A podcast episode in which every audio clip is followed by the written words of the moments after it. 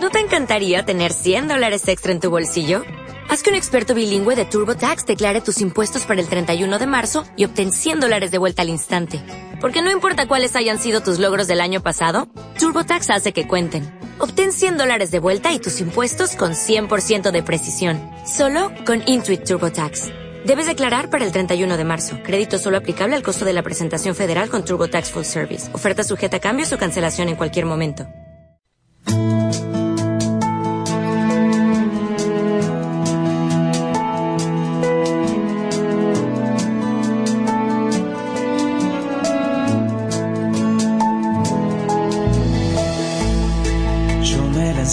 Hacia cosas hermosas que sin ti nada serían. Tú estabas conmigo, quedabas, pero yo no. Contigo no. Llamaste, clamaste, rompiste mi sordera. Brillaste y resplandeciste, fugaste mi ceguera. Tarde te amé, hermosura tan antigua y tan nueva. Yo te buscaba afuera y tú estabas dentro, muy dentro, tan dentro de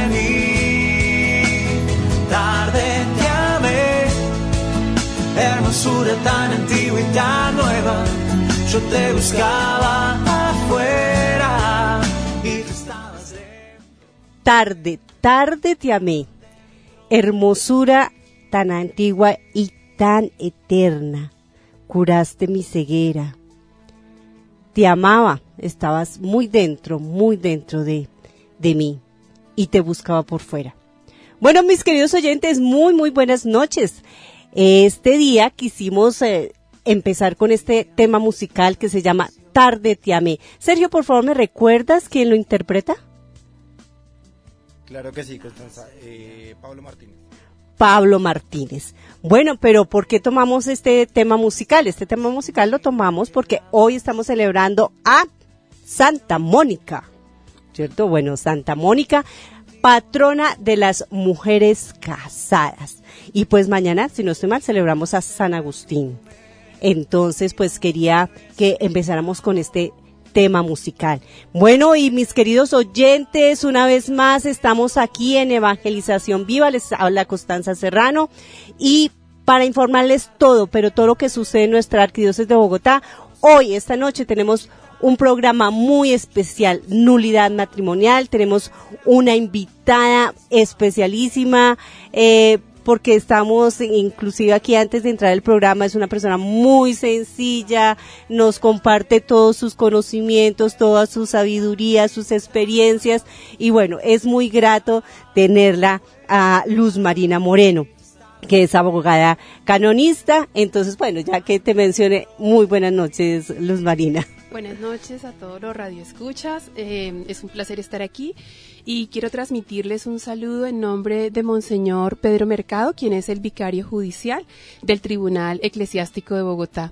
Nada, quedamos pendientes de sus preguntas durante este tiempo. Yo sé que hay muchas dudas, hay muchas inquietudes. También, muy seguramente, algunos ya hicieron su proceso de nulidad matrimonial, otros están en trámite. Entonces, pues esperamos en este tiempo dar respuestas a sus inquietudes. Claro que sí. Y bueno, mis compañeros de la mesa de trabajo, Vero, muy buenas noches. Muy buenas noches, Constanza. Bendecida noche para todos nuestros oyentes. Les recordamos nuestras redes sociales en Twitter, Eviva Radio, Eviva Radio FM. Pueden ahí escribir sus inquietudes sobre la nulidad matrimonial o directamente aquí por nuestro Facebook Live. David, buenas noches.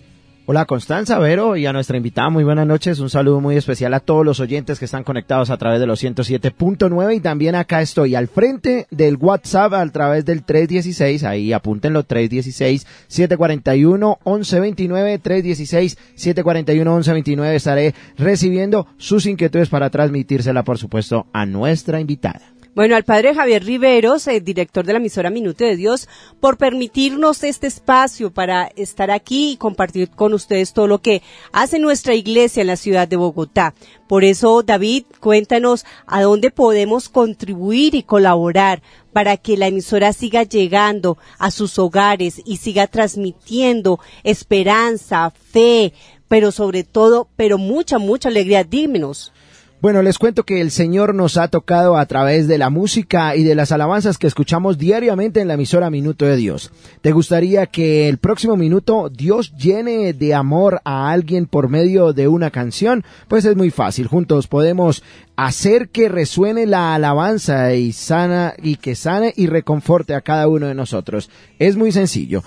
Tú puedes hacerlo en las librerías Minuto de Dios y en nuestras instalaciones y en nuestra página web minutodedios.fm o en un efecti, cualquier efecti que usted encuentre en la capital de la República, lo puede hacer con el convenio. A ver, apunten, convenio 110914. 110914, referencia 1079, porque llevar la alabanza y la alegría de la música para el encuentro con Dios también es evangelizar. Tú también puedes evangelizar porque yo evangelizo afuera y tú muy dentro, tan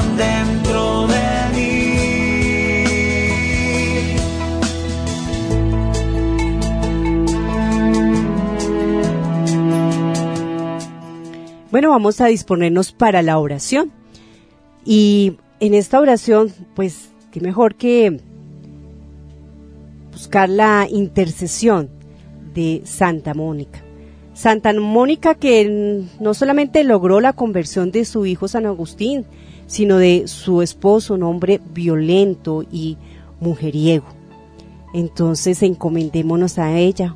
Oh Santa Mónica, que por medio de tu paciencia y plegaria obtuviste de Dios la conversión de tu marido y la gracia de vivir en paz con él, obtén para nosotros, te suplicamos, la bendición de Dios omnipotente, para que la verdadera armonía y paz reinen en nuestra casa y que todos los miembros de nuestra familia puedan alcanzar la vida eterna. A ti, Santa Mónica, recurrimos por ayuda e, e instrucciones maravillosas a ejemplo de la firme oración por los niños. En tus amorosos brazos depositamos a nuestros hijos. En un momento coloca el nombre de tu hijo. También coloca el nombre de tu esposo, de tu esposa. Para que por tu poderosa intercesión puedan alcanzar una genuina conversión en Cristo nuestro Señor. Pero sobre todo, Santa Mónica, te pedimos para que así como Dios te concedió a ti la perseverancia en la oración, nos conceda a nosotros esa perseverancia en orar, en suplicar insistentemente. A veces decaemos porque vemos que las cosas no funcionan, que entre más oramos como que la situación se torna peor, la persona de pronto también se torna peor, se aleja y desistimos. Somos tan débiles, somos tan frágiles y no entendemos que de pronto son en los tiempos del Señor y que ninguna oración deja de ser escuchada por Dios. Señor, Ayúdanos a tener esa perseverancia en la oración, así como la tuvo Santa Mónica. Queremos entregarte, Señor, a todos nuestros oyentes. Tú sabes, conoces su corazón. Tú sabes, conoces sus necesidades, sus anhelos, sus proyectos. Tal vez esa enfermedad, esa dificultad económica, esa situación familiar, Señor. Te pedimos, Padre Santo, que tú la tomes. Toma todo miedo, toda debilidad, Señor, que nos aqueja, que no nos deja confiar completamente en ti. Ayúdanos a depositarnos en ti un 100%, Señor. Padre amado, te entregamos, Señor, a todos los que se han encomendado a nuestras oraciones. Oh Santo Espíritu de Dios, pasa, Señor, pasa por nuestras familias. Sé tú un ungüento, Señor, en aquellas familias destruidas en aquellas familias que están a punto de la separación. Ven Espíritu Santo, dales ese vino nuevo, ese amor, ese diálogo, esa comprensión. Te integramos nuestros enfermos, Señor. Pasa tu mano sanadora y bendita por ellos. Ven Santo Espíritu de Dios, ilumínanos, bendícenos y guíanos por siempre. Amén.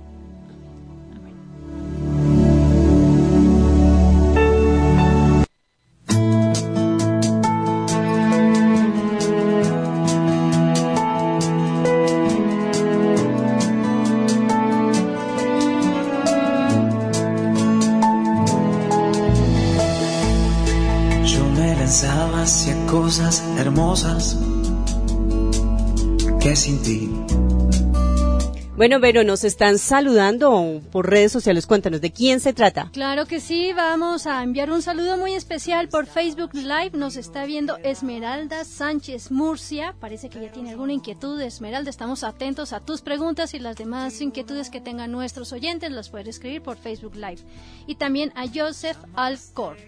Bueno, y vamos a escuchar lo que nuestra querida Vero nos tiene para informarnos lo que va a suceder prontamente en nuestra arquidiócesis de Bogotá. Escuchemos nuestro 5 en 2. tarde te amé, hermosura tan antigua y tan nueva. Del 12 de septiembre al 6 de octubre, Bogotá será la sede de la octava edición del Festival Internacional de Música Sacra, de diferentes continentes con variedad de estilos, épocas y religiones, con acordes ambrosianos, gregorianos, bizantinos, renacentistas, barrocos, clásicos, románticos y contemporáneos. Este festival se fundó en homenaje a los 50 años del Concilio Vaticano II. Es un evento anual multirreligioso que tiene como objetivo divulgar la espiritualidad del mundo a través de su música sagrada, promoviendo así el diálogo, la unión, el respeto a la diversidad de creencias y a una cultura de paz. La música sacra es una expresión musical nacida en Europa en la Edad Media con siglo V después de Cristo como parte de los ritos cristianos de la época. Más que un género musical, es una forma de evangelización donde a través de sonidos primeramente monódicos y de fuerte presencia vocal se relataba un pasaje bíblico o se destacaban virtudes y valores cristianos. Este festival no es solo música y conciertos, también se han programado conferencias, clases, charlas, exposiciones y visitas guiadas por iglesias y monumentos emblemáticos promoviendo el turismo cultural, religioso y arquitectónico de nuestra querida capital. Gratitud es el tema central de este octavo festival. Algunos de nuestros templos serán escenario de estos conciertos, como la Catedral Prima de Colombia, la Iglesia San Ignacio, la Capilla de San José, la Iglesia del Templo de San Agustín. También estará el Oratorio de la Universidad de La Sabana, el Centro Comercial Andino, el Museo Nacional, el Auditorio Fabio Lozano y el Auditorio de Compensar de la Avenida 68. Y el 70% de sus presentaciones serán gratuitas. Mariana Patroska, directora del festival, define este importante evento como una oportunidad para abrir nuestros corazones y mostrarle al mundo que aunque todos somos distintos, tenemos algo en común. Y esto se llama el amor y el respeto por lo sagrado. Es una invitación a todas las personas a recordar, compartir, comprender y a aprender unos de otros, dejar de un lado las diferencias y unir fuerzas, a elevar el espíritu propio a través de la música sacra, a deleitarnos con las diferentes armonías y melodías propias de cada cultura, de cada tradición, de cada historia. Esta actividad organizada y promovida por la Corporación Cultural Intercolombia quiere ofrecer y aportar a la sociedad colombiana un beneficio cultural para el futuro, fomentando el cambio, la tolerancia y la paz. Así que participemos todos de este octavo Festival Internacional de Música Sacra, del 12 de septiembre al 6 de octubre en Bogotá.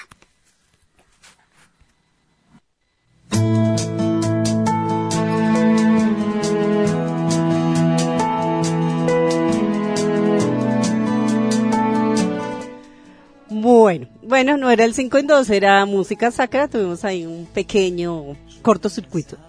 Eh, entonces, vamos a entrar en materia porque, bueno, esto es un, un, tema importante, un tema interesante. Yo quisiera empezar con el Catecismo de la Iglesia Católica en el numeral 1640, en el cual dice que el vínculo matrimonial es establecido por Dios mismo, de modo que el matrimonio celebrado y consumado entre bautizados no puede ser disuelto jamás. Este vínculo que resulta del acto humano libre de los esposos y de la consumación del matrimonio es una realidad ya irrevocable y da origen a una alianza garantizada por la fidelidad de Dios. La Iglesia no tiene poder para pronunciarse contra esta disposición de sabiduría divina.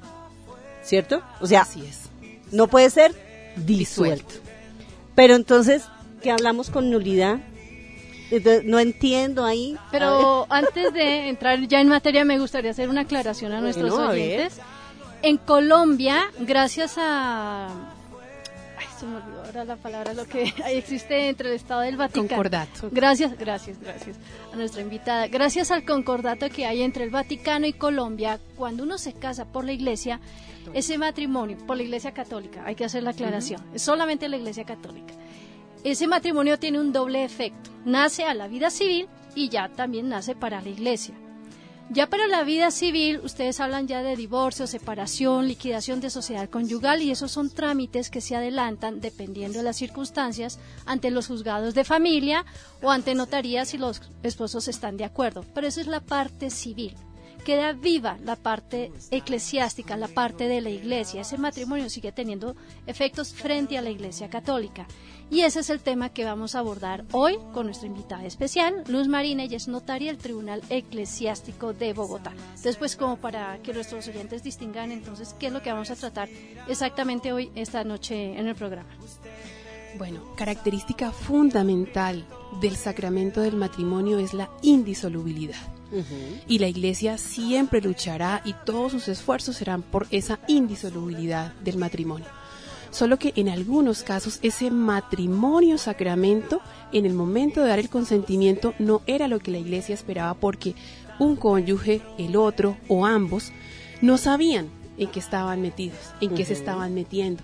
Muchas veces celebramos un matrimonio simplemente por el rito social, ¿sí? Por la presión de que ya llevamos ocho años de novios, entonces ya nos, el siguiente paso, pues simplemente es llegar eh, al altar.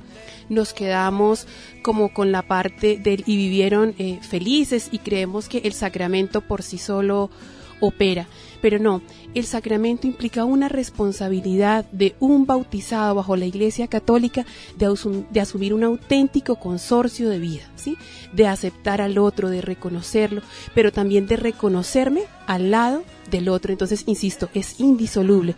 Pero cuando no se cumplen esas connotaciones, la Iglesia Católica, a través de los tribunales eclesiásticos que han sido creados a lo largo del tiempo, puede decretar la nulidad de un matrimonio. Bueno, yo quería, aquí habla el catecismo, habla del consentimiento matrimonial y en el numeral 1625 dice, los protagonistas de la alianza matrimonial son un hombre y una mujer bautizados, libres para contraer el matrimonio y que expresan libremente su consentimiento. Ser libres quiere decir no obrar por coacción, no estar impedido por una ley natural o eclesiástica. El 1627 dice que el consentimiento consiste en un acto humano por el cual los esposos se dan y se reciben mutuamente. Tú antes eh, nos decías que para que existiese el matrimonio solamente se necesitaba el decir Sí. Acepto. Te acepto. No, no acepto. Sí, te acepto. Ah, sí, te acepto. Y que yo reciba la respuesta de mi cónyuge diciendo sí, te acepto. Ese es el verdadero eh, consentimiento. Entonces, como comencemos desde el inicio, di- dice el Génesis, ¿no? El matrimonio claramente para la Iglesia Católica está establecido entre un hombre y una mujer, ¿sí? Quienes libremente, sin coacción alguna, llegan frente al altar a asumir un compromiso de vida, que lo hacen frente a un testigo que en este caso es el sacerdote, ¿sí? O sea, los protagonistas del sacramento del matrimonio son los contrayentes. El sacerdote es un testigo y hay otros testigos que son los que nosotros conocemos como los padrinos, quienes nos van a acompañar en esta decisión de vida, que hace parte también de la continuación de nuestro sacramento, ¿cierto? Bautismo, eh, confirmación, Eucaristía, confirmación, matrimonio, y hay algunos, nos dividimos, ¿cierto? Porque algunos se van por, por el orden, pero quienes llegan al sacramento del matrimonio deben hacerlo de una forma libre y consciente. Es decir, que no estén presionados por sus familias para dar el sí, que no existan intereses económicos, ni siquiera intereses religiosos. Es decir, ya debo casarme porque es el siguiente paso y no me puedo casar por lo civil porque mi familia esa es la tradición. Ya ahí estoy teniendo una connotación y cuando se tienen dudas frente a eso, lo mejor es detenerse porque el dar el sí frente al altar no es una cuestión de diversión o de salgamos de esto. Es una cuestión seria que abarcará todo lo que sigue de nuestra vida y eso incluye hijos, una proyección juntos, ¿cierto? Eh, un crecimiento espiritual, un crecimiento laboral y sobre todo porque tendremos, tenderemos más bien a formar la célula de la sociedad que es la familia. Bueno, ¿y qué preguntas tenemos en nuestras redes? Bueno, aquí se unieron Esmeralda Sánchez, ella está preguntando otra vez. Se unió Sandra Díaz y tienen la misma pregunta. ¿Cuáles son las causales de la nulidad de un matrimonio católico? Bueno, causales en sí no es que existan muchas. Sin embargo, sí hay muchos hechos que suceden dentro del noviazgo, dentro del momento de dar el sí frente al altar y luego ya en la convivencia matrimonial que nos pueden ayudar a configurar una causal. Si alguno de ustedes tiene un código de derecho canónico a la mano o están por Google, les pido que eh, escriban canon 1095, que es el canon más eh, utilizado no solo en, Colombia, sino en América eh, Latina para iniciar un proceso de nulidad matrimonial. Ese canon 1095 tiene tres eh, numerales. El primero de ellos es cuando yo tengo alguna afectación muy grave de carácter psíquico. Voy a colocarles un ejemplo, que yo llegue ebrio a mi matrimonio, mejor dicho, donde me tengan que sostener, ese sería un 1095-1. O que yo sufra de una esquizofrenia y esté medicado en ese momento. Un ludópata, por ejemplo. No, un ludópata no.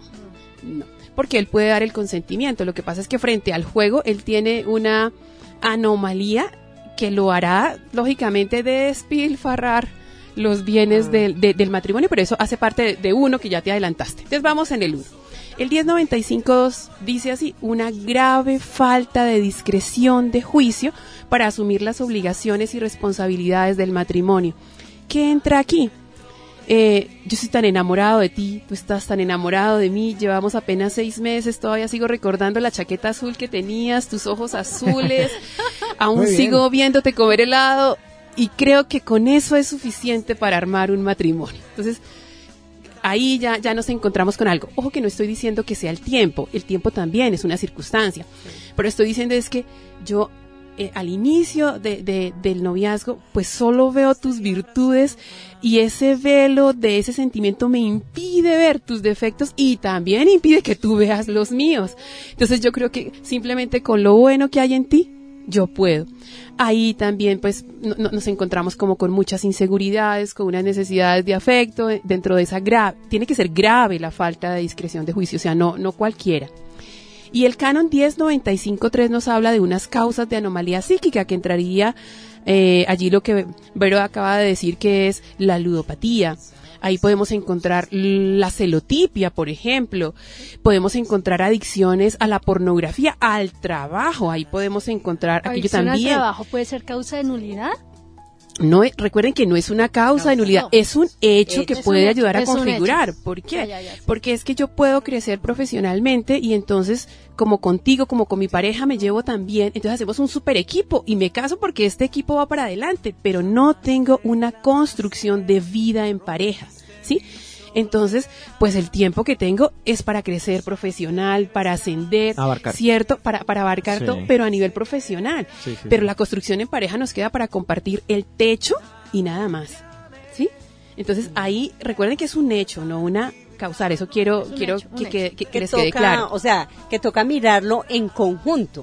O sea, no, no lo define. No, lo es- define. Sí, no, no lo define. Es- necesitamos mirar toda, un- un- toda, toda la vida del noviazgo, más bien todo el tiempo del noviazgo en una línea de tiempo, valga la redundancia, ¿cierto? Para poder verificar si esas causales pueden eh, estar allí. Ahí también podemos tener el alcoholismo, ¿sí? O sea, nosotros de novios tomábamos y yo, yo te aceptaba y resulta que ya eh, no, no le di la importancia, pero ya casados resulta que tú tomas cada ocho días y tienes unas reacciones impresionantes cuando estás tomado. Entonces ahí ya va porque yo tuve que aceptar una persona que tomaba, ¿cierto? Entonces me convierto como una especie de, en una especie de actitud pasiva frente, frente a ese alcoholismo. Fuera de ese canon 1095.3 también vienen en auge eh, las exclusiones del canon 1102. Uno puede excluir el matrimonio, la unidad, eh, la fidelidad, la prole, ¿sí? Entonces, yo creo que ustedes radioescuchas eh, han escuchado a muchos que dicen no quiero tener hijos y adopto una mascota. Y cuando uno de los elementos fundamentales del matrimonio son, es la prole, los hijos, entonces ahí estoy excluyendo un elemento fundamental. Eh, cuando no quiero casarme, pero como la pareja que tengo es católica, entonces me toca unirme a eso, pero yo en el fondo no quiero casarme. Sí, yo solo quiero vivir contigo. Por Eh, darle gusto, ¿no, madre? Sí, no solo por darle gusto, porque es que cuando una persona es católica, también sus valores y su espiritualidad van a tener un lazo bajo el rito católico, ¿sí? Total, claro. Pero Variado. entonces, si yo no soy católico, si yo ya soy protestante o soy ateo, pero entonces yo me uno a lo que tú quieres. Y, y eso tarde o temprano la diferencia, eh, pues va a ser mella en, en la relación. Cuando yo tengo relaciones paralelas, es decir, yo tengo mi novia del noviazgo, me caso, pero sigo con mi novia durante todo el tiempo, entonces tengo dos, dos vidas, mantengo dos hogares. Ahí también encuentro pues un- una exclusión en, en la unidad. Y bueno, eh, cuando no es que exista eh, infidelidad, sino que no pueda ser fiel, o sea, que no pueda estar conmigo 10 minutos a solas porque Se alborota. Sí, es, es- es colapso. También nos, nos encontramos con otra causal de nulidad que es el dolo, cuando yo engaño a alguien para que para obtener de ella el consentimiento, cuando me invento una, me invento una enfermedad terminal, por ejemplo, y le digo a ella, mira, voy a morir pronto, casémonos, y después resulta que la enfermedad terminal era un amor agónico que me estaba sepultando por dentro. Pero yo insisto, no es para que los juzguemos, sino para que nos demos cuenta tanta humanidad que hay en medio de nosotros. Y, y estamos en una emisora católica donde recordamos todos los días la infinita misericordia que, do- que Dios tiene sobre nosotros. Y eh, hay muchas personas que cometieron errores o que se dejaron llevar por un sentimiento y llegaron al altar sin tener eh, claro que era un sacramento. Y, y el tribunal eclesiástico mm, de la Iglesia Católica, pues a través de un proceso busca que usted que cometió ese error o que no supo deliberar, discernir en su momento eso, pues hoy pueda como es el deseo de muchos en primera instancia, que es co- comulgar o poder acercarse nuevamente al sacramento del matrimonio con su actual pareja con la cual lleva mucho tiempo, e incluso sus vecinos creen que a ustedes, hasta ustedes son casados por el rito, por el rito católico, pero no lo es. Entonces, yo, yo les pido que miremos con misericordia a estas personas y si tú que mm, ya tienes un matrimonio y estás en esta situación irregular, te acerques a tu parroquia, te acerques al tribunal y no dejes perder esta oportunidad de misericordia y ya el tribunal evaluará qué hechos pueden configurar para tu caso particular una posible causal de nulidad matrimonial. Eh, tú dices algo muy bonito que estábamos comentando antes de entrar al aire y, y Luz Marina decía, es que nos aguantamos, el ser humano se aguanta tantas cosas porque está tan, tan urgido como de amor eh, que, que no vemos. A veces nos enseguecemos o a veces soportamos muchas cosas. Por eso sí es muy, muy válido lo que dice Luz Marina, no, no juzguemos, ¿no? No, no juzguemos porque cada persona tiene su historia eh, y, y- tiene una necesidad que, pues bueno, de pronto no fue la mejor elección que hizo, pero en su momento creyó que era lo mejor. era lo mejor, claro. Entonces no, no podemos entrar a, a tener ningún juzgamiento al respecto. Cuéntanos, David. Bueno, por este lado nos saluda Sammy, dice Dios los bendiga, interesante tema el del día de hoy. Y pues una oyente acá nos escribe lo siguiente. Nos dice Sandra Nieto, dice gracias por la explicación sobre el matrimonio, dentro de poco me caso y ese programa me enseña lo que es el significado del matrimonio. Bendiciones para todos los del programa. Y después de la pausa voy a comentar un caso que me escribieron con pelos y señales de lo que es una situación para exponerte a ti con mucho gusto. Vale, pues vamos al descanso y continuamos. Claro que sí. Los esperamos. Las cosas preciosas que sin ti. Ya regresamos. Emisora Minuto de Dios.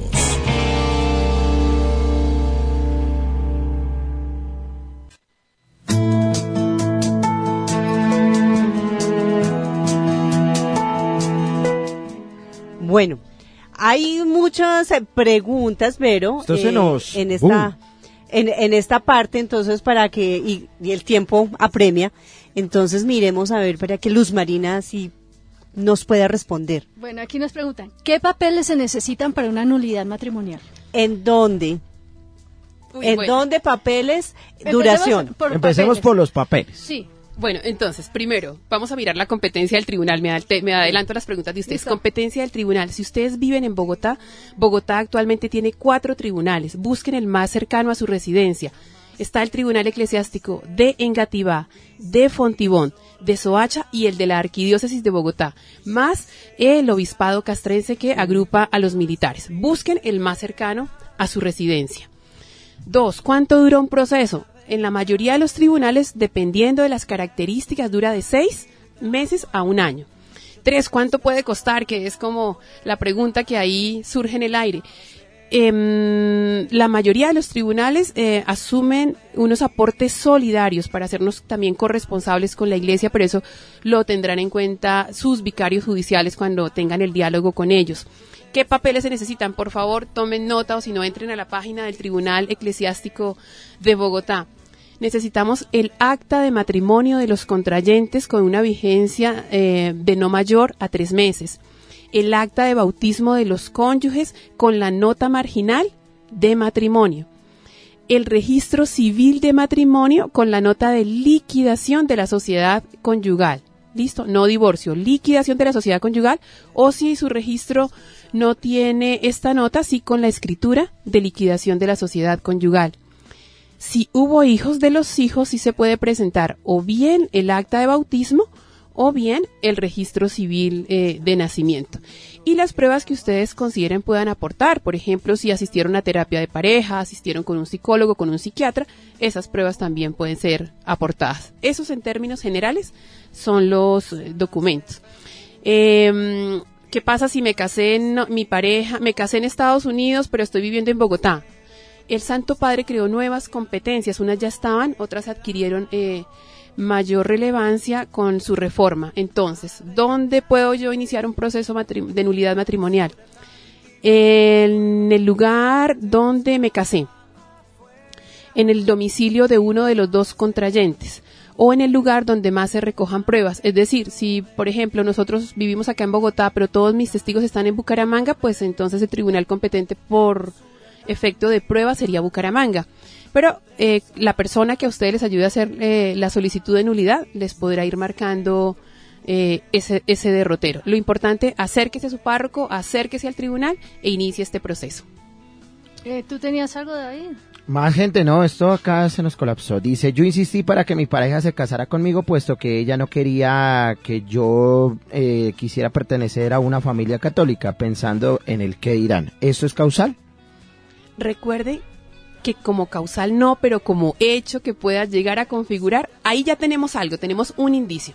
Hay que mirar también qué pasó en el noviazgo, cuánto duró, por qué tomaron la decisión, porque una cosa es la presión que haya existido y otra cosa es la motivación para la, para la nulidad. Pero en este caso, David, que estás diciendo, ay, tenemos un indicio. Sí, tenemos un indicio. Correcto, listo, perfecto. Y otro acá dice que si ellos se casaron por lo civil y actualmente pues desean casarse por lo católico con otra persona, ¿hay algún tipo de inconveniente ahí? Sí, tenemos dos, dos ritos y eso debe quedar escrito en el expediente matrimonial. Lo ideal es liquidar esa primer sociedad eh, conyugal que hubo a través del rito civil y luego sí eh, asistir a, a la iglesia. O sea, un, un católico hace las cosas bien. Esa es mi invitación. hacer las cosas bien, con responsabilidad, con sinceridad. Aquí están preguntando, digamos que estoy, eh, estoy mirando a ver si de pronto tengo alguna, me pueden declarar nulo el matrimonio. ¿A quién voy? ¿A quién le pregunto? ¿Quién me puede orientar? Insisto, si está en Bogotá, eh, para el caso de la arquidiócesis de Bogotá, todos los sacerdotes están en capacidad de asesorarlo. Entonces puedo ir al párroco. Sí, si estamos en la arquidiócesis o un de Bogotá. sacerdote de confianza. Aquí en la arquidiócesis, estamos hablando, este programa es para nivel de arquidiócesis de Bogotá, pero digamos la emisora Minuto de Dios queda en el territorio de Engativá. Sí. Engativá no sé si tenga ese, ese sistema, pero sí tiene tribunal eclesiástico, es decir que usted con toda seguridad puede ir al tribunal eclesiástico de Engativá y ahí le orientarían, le orientarán. Para el caso de Bogotá, cualquier parroquia de Bogotá, en un- su párroco le va a decir Mire, esto puede ser. Y o puede acudir a las vicarías episcopales. Allí hay una persona eh, preparada para asesorarlo y ayudarle en la elaboración de la solicitud de nulidad. Entonces tenemos varias personas, varios lugares que nos pueden orientar en ese y sentido. o buscar los servicios de un abogado canonista. Ese también es otro camino. Otra pregunta, ¿es necesario un abogado canonista para una causa de nulidad?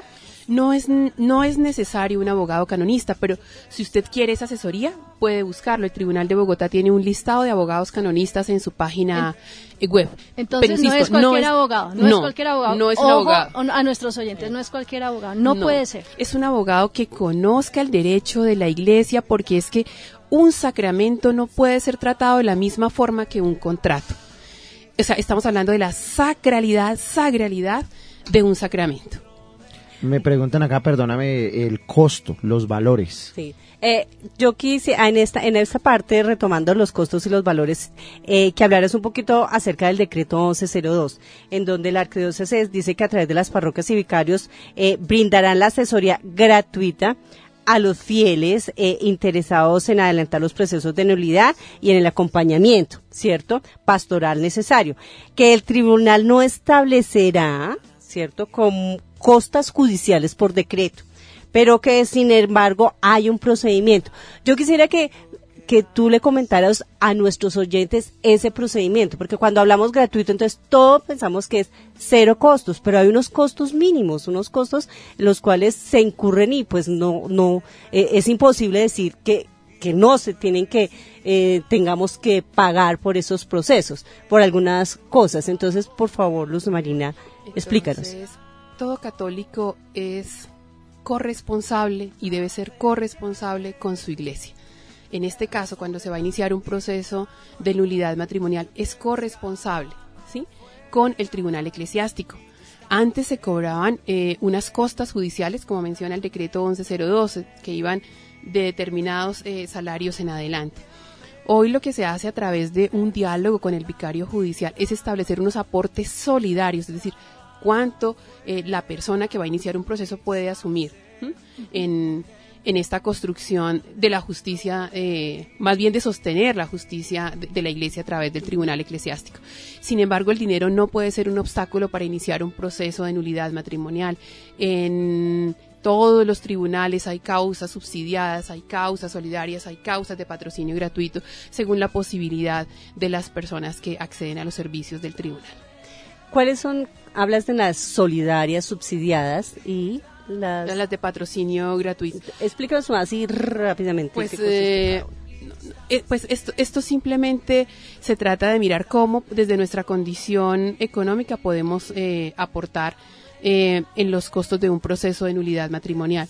Pero no quisiera quedarme más eh, co- como en esta parte de monetaria. Es si tú crees que mm, o tienes alguna duda sobre si tu proceso, si tu matrimonio es nulo, yo te pido que acudas a tu párroco o al tribunal eclesiástico directamente o a la vicaría.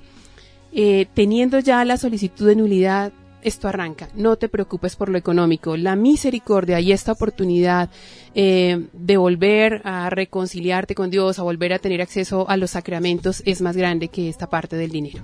Aquí un oyente está muy, muy interesada en el tema. ¿Cuál es la dirección del Tribunal Eclesiástico de Bogotá, donde ella puede ir directamente a hacer esa... A presentar su Sí, caso. Exactamente. Listo. Entonces, si vive en el territorio de la arquidiócesis de Bogotá, insisto, por competencia, eh, los esperamos en la carrera 18, número 3415, de lunes a jueves, de 7 a 11 y de 1 a 3 de la es tarde. Teusaquillo, ¿cierto? Barrio Teusaquillo. Ustedes tienen página web, ¿no? Sí. Entonces, buscan Tribunal Eclesiástico y ahí encuentran... Google, nos encuentran por Google de primeras, lo he hecho, he hecho el ejercicio. Y si no, Tribunal Eclesiástico, www.tribunaleclesiástico.org.co. También quisiera, ah, quisiera, Luz Marina, ahí en la Arquidiócesis de Bogotá hay un cuestionario.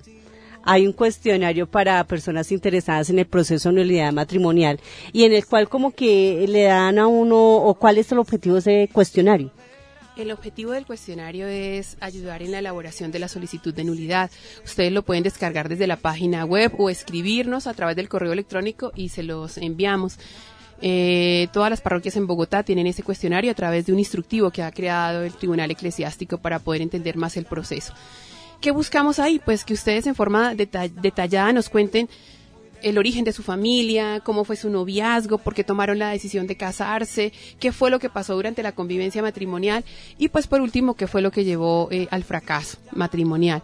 Al final pues pediremos tres testigos, pueden ser familiares, la condición es que los hayan conocido durante el noviazgo y durante la convivencia eh, matrimonial. Tengo entendido que los testigos no pueden tener, no pueden ser menores de 14 años para el momento en que se casaron los, los esposos, ¿no? Sí, eh, eso nos lo pide el derecho canónico, entonces no menores de 14 años, nosotros en la medida de las O sea, el posibilidades... evi- pajecito no. No. El pajecito la no es testigo. No, porque igual él no es consciente de lo que está pasando. Entonces necesitamos testigos que sean conscientes, mayores de 14 años, y en la medida de las posibilidades que no sean hijos de la pareja. O sea, que, Ah, o sea, la, la idea es no colocar al hijo entre el papá y, Sí. y la mamá, porque si quiero hacer, decirles una cosa. En un proceso de nulidad matrimonial, el demandado es el vínculo matrimonial, no los cónyuges. Y eso quiero que ustedes lo tengan muy presente. Estamos demandando es el vínculo matrimonial, o sea, no vamos a hablar hablar mal de uno o del otro cónyuge, solo de las circunstancias que rodearon el consentimiento para que el tribunal pueda verificar que este consentimiento no fue viciado cuando se emitió. Una pregunta, ay, qué pena. David. Sí, sí, tranquila. Se puede ver el proceso ya cuando sale la nulidad, cuando el tribunal encuentra que efectivamente, pues sí faltaron unas condiciones, unos requisitos, unas circunstancias. Se puede ver esa nulidad como un proceso de sanación para los esposos.